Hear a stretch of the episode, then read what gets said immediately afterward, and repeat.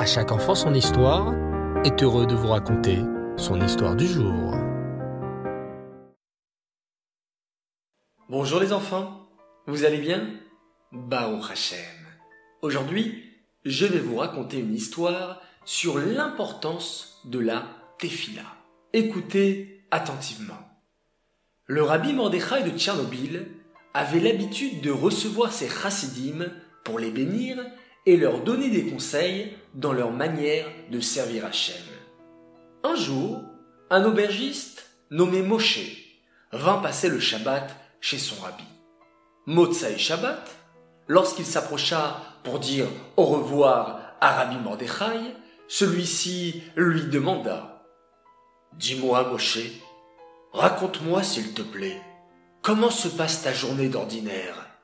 Quel est ton emploi du temps durant la semaine Moshe répondit Le matin, dès que je me réveille, je dis Modéani et je me lave les mains.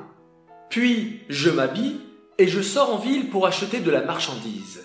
Vous savez, toutes sortes de choses nécessaires au bon fonctionnement de l'auberge. Ensuite, je reviens chez moi et je commence à prier. Rabbi Mordechai l'interrompit et lui dit gentiment Il faudrait agir autrement, Moshe. Tu devrais commencer par faire ta tefila et seulement ensuite aller t'occuper de tes affaires. Mais Rabbi, s'exclama Moshe, si je sors faire mes courses après la prière, je ne trouverai rien à acheter pour mon auberge. Les paysans non juifs qui vendent leurs marchandises sont là tôt le matin et si je tarde, je ne les trouverai plus. Écoute, je vais te raconter une histoire et tu comprendras mieux, dit le rabbi d'une voix douce. Un homme partit un jour loin de chez lui pour faire des affaires et gagner de l'argent.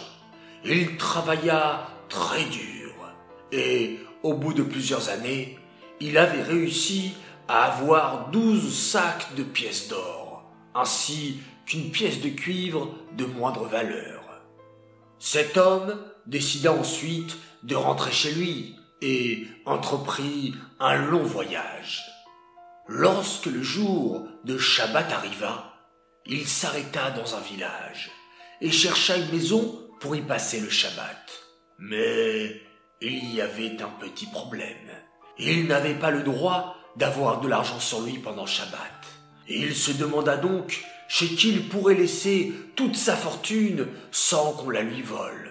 Finalement, il décida de confier son argent à l'aubergiste juif du village chez qui il passa le Shabbat. Dès qu'il lui laissa son argent, il se mit à se faire du souci.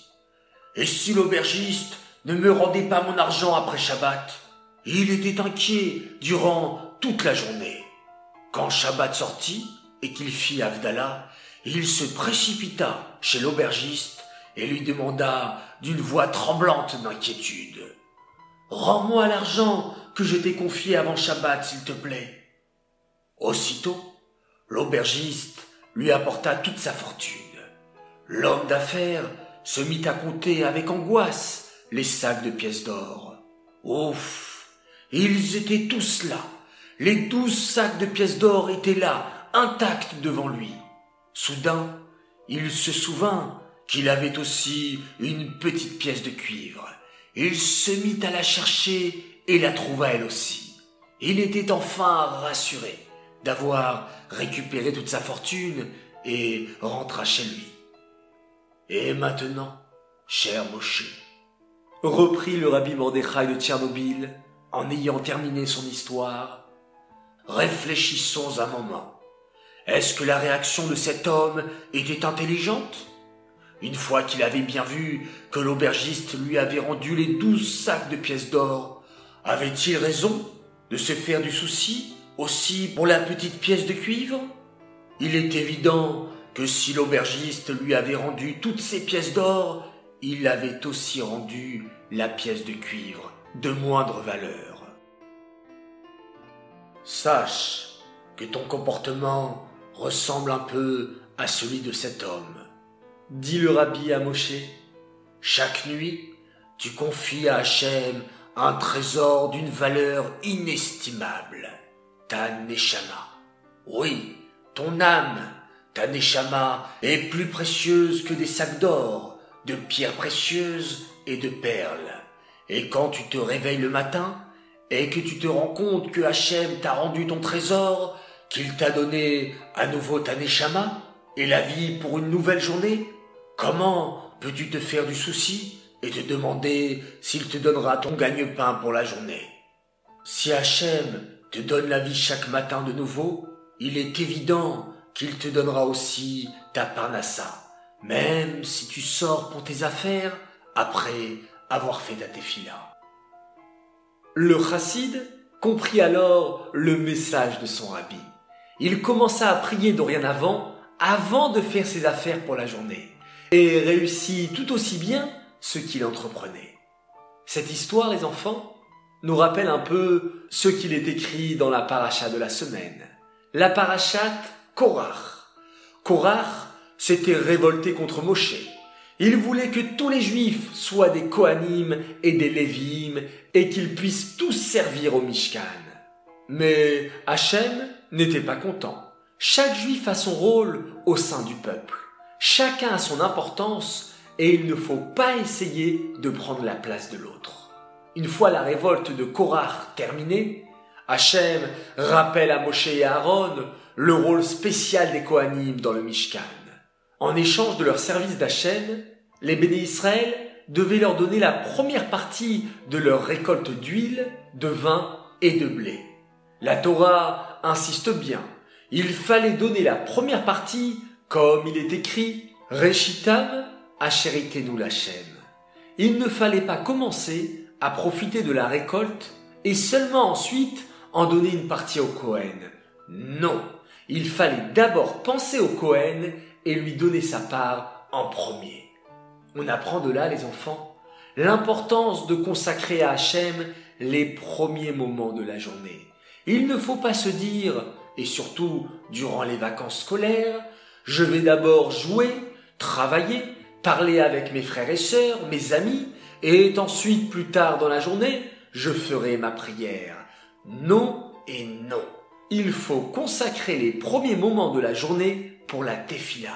Commencer par prier Hachem et seulement ensuite, on pourra s'occuper de ce qu'on a à faire dans la journée. Les enfants, je compte sur vous durant ces deux mois de vacances scolaires, dès votre réveil, après avoir fait Modéani, Netilat Daïm, faire sa toilette, se brosser les dents, se rincer le visage, s'habiller, tout de suite après, faire ses berachot et faire une très belle tefila.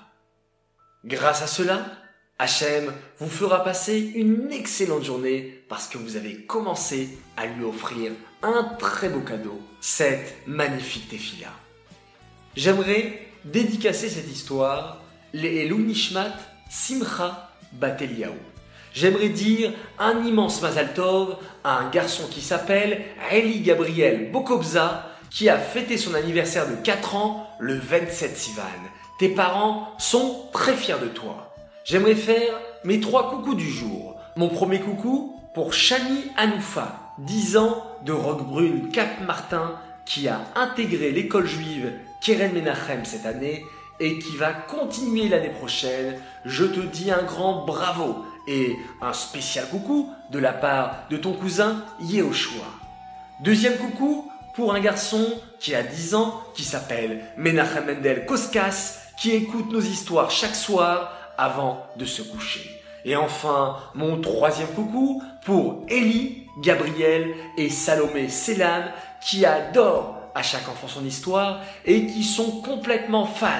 Ils nous écoutent le matin au petit déjeuner et tous les soirs au dîner. J'ai envie de vous dire bon appétit les enfants et je compte sur vous pour faire correctement les berachot avant de manger pour que l'on puisse répondre Amen après chaque beracha.